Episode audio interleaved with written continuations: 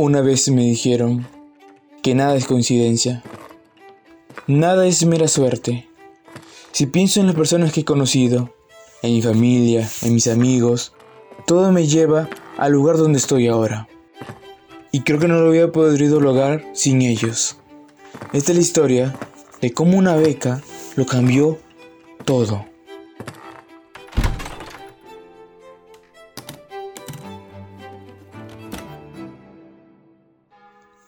Mi nombre es Juan Oyola Risco y nací en Tumbes. Al terminar mi secundaria, con mi familia decidimos que lo mejor para mí era estudiar una ingeniería en una universidad de Lima. Lo hicimos pensando que podría ganar una beca de Pronavec.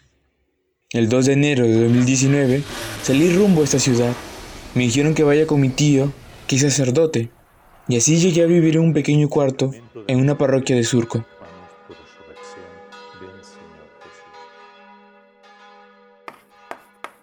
Mi mamá es maestra de una escuela rural. A ella fue la primera que le llegó la noticia sobre la beca de hijos de docente en un mensaje en su celular. Con el fin de revalorizar el rol que cumplen los maestros en el Perú, el PRONAVEC lanzó el concurso Beca de Excelencia Académica para hijos de docentes. En ese momento yo estaba en tercero secundaria y desde ahí me enfoqué en poder ganar esta beca. Terminé entre los mejores puestos de mi colegio y gané varios concursos académicos Mientras veíamos cómo cada año se iba haciendo más conocida esta beca, mi mamá me decía que ya tenía colegas con hijos que habían ganado la beca.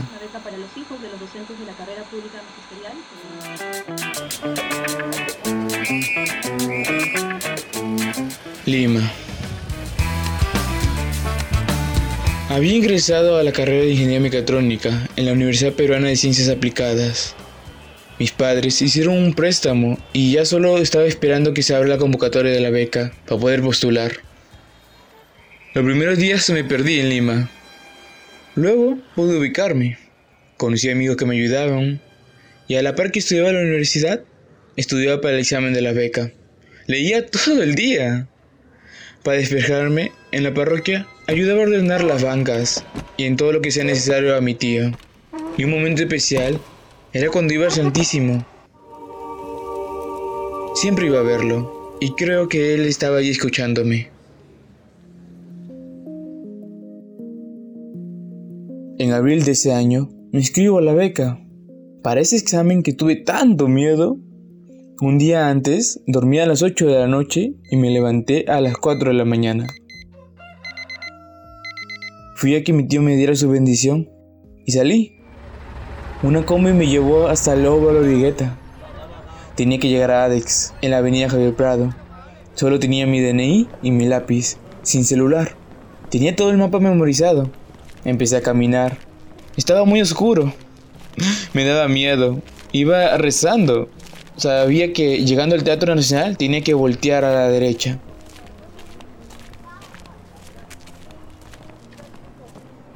Cuando llegué, eran las 6 de la mañana.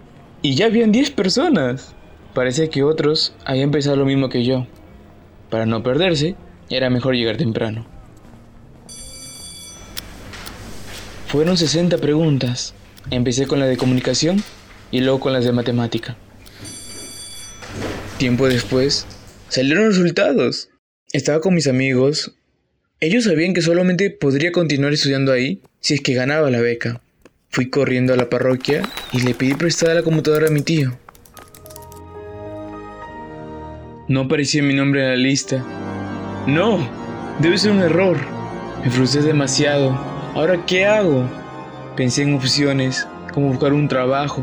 Se lo comenté a mis padres. Ellos me dijeron que no esté triste, que terminara el ciclo, pero ellos ya habían gastado mucho.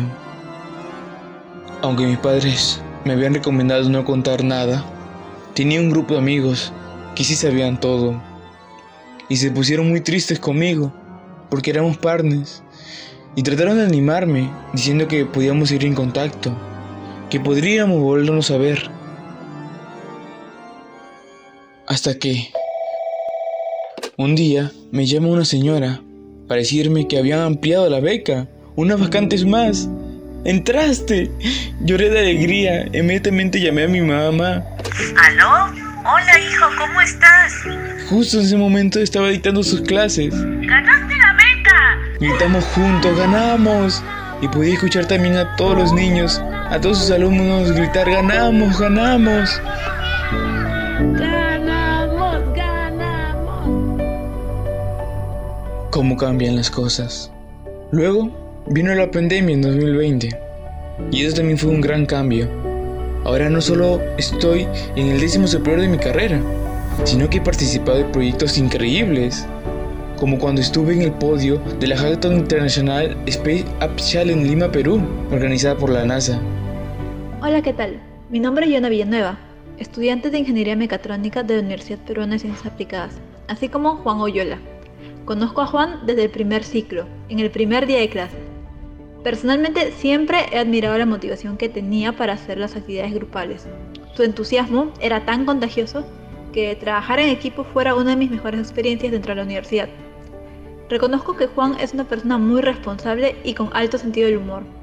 También que cuando tiene un objetivo no deja que nada se le impida alcanzarlo.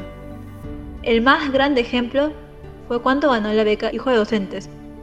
Recuerdo su expresión de alivio después de saber que no dejaría los estudios pero al mismo tiempo ello fue otro incentivo para duplicar sus esfuerzos y así estar dentro del décimo superior de todos los estudiantes de la carrera. Si tuviera que definir a Juan en una sola palabra sería perseverancia. A veces vamos a vivir situaciones que nos tienen en la penumbra, pero debemos seguir adelante.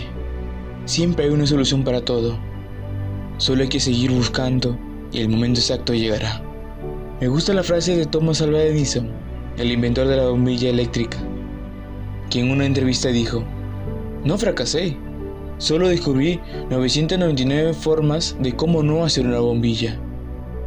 De los errores podemos aprender demasiado.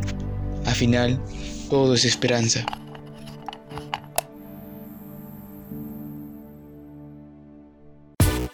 Nosotros tenemos aspiraciones, tenemos metas, tenemos los sueños no aparecen de la nada, sino que uno tiene que construir. Si yo tuviera que escribir a todos los becarios, dirías que todos la beca, son beca es una buena opción, es un buen camino que uno podría seguir para cuándo estudiar, qué estudiar o qué requisitos me faltan y conseguirlos para poder tener Nada viene de la nada, todo viene a partir de la construcción. Aprende, comparte y comparte las ganas de compartir. Crece, el podcast de Pronave. Oportunidades que transforman vidas. Si uno no persevera, es imposible que pueda obtener lo que uno desea.